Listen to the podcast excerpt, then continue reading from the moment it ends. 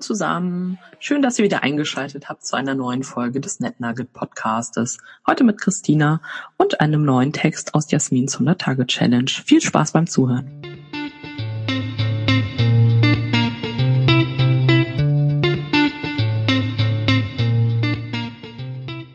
Wie balanciere ich berufliche und private Netzwerke, ohne mich zu zerreißen? Indem ich diese Illusion der Trennung auflöse.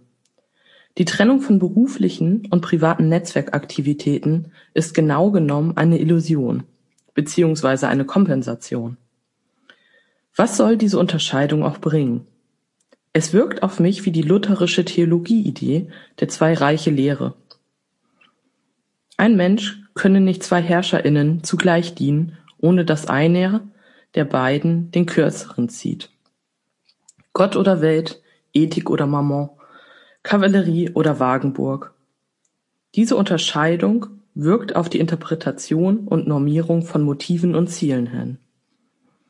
Und diese Unterscheidung ist damit selbst die Falle im Netzwerken.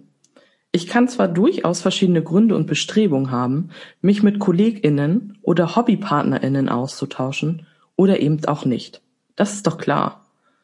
Aber die zugrunde liegende Haltung, dass wir hier alle gemeinsam verantwortlich sind für diesen Lüttenplaneten und ein friedliches Miteinander, das bleibt bei mir immer verbindendes Element. Wenn ich also mit meiner lieben Kollegin Christine Rezepte austauschen will, dann überlege ich doch nicht, ob sie das für ihren Job benötigt oder ob es mir einen neuen Auftrag als Karrierebäckerin an ihrer Hochschule einbringt. Wenn wir also bei 34 Grad Celsius gemeinsam eine Veranstaltung zum Empowerment cooler Wissenschaftlerinnen erschwitzen, dann könnte aber der Gedanke an eine kühle Tart Erleichterung verschaffen. Zumindest für einige Sekunden. Das Problem bei diesen mentalen und gefühlten Trennungen ist, dass die meisten, die mir erzählen, dies ostentativ zu tun, das Gefühl haben, bestimmte Inhalte oder Positionen nicht sagen zu dürfen dass das Gefühl sie beklemmt, ein Teil ihrer Persönlichkeit und Identität in dem jeweiligen Netzteil keine Akzeptanz hat. Es geht bei den meisten Menschen weniger darum, Angst zu haben, sich nicht beherrschen zu können oder sich zu blamieren. Wobei ich an dieser Stelle Melanies Kommentarzitat gerne aufnehme, eines Kollegen oder einer Kollegin. Einmal blamieren am Tag festigt den Charakter. Das Motto finde ich auch sehr schön. Die grundsätzlich sozialverträgliche Impulskontrolle sollte doch aber bitte in allen Beziehungen und Netzwerkteilen einigermaßen funktionieren. Bei der Frage nach der getrennten Netzwerksegmenten geht es oft mehr um eine Form der Persönlichkeitszersplitterung in Netzwerkteile, wie bei den sieben Horcruxen Voldemorts, die in fraktalem Leben erhalten.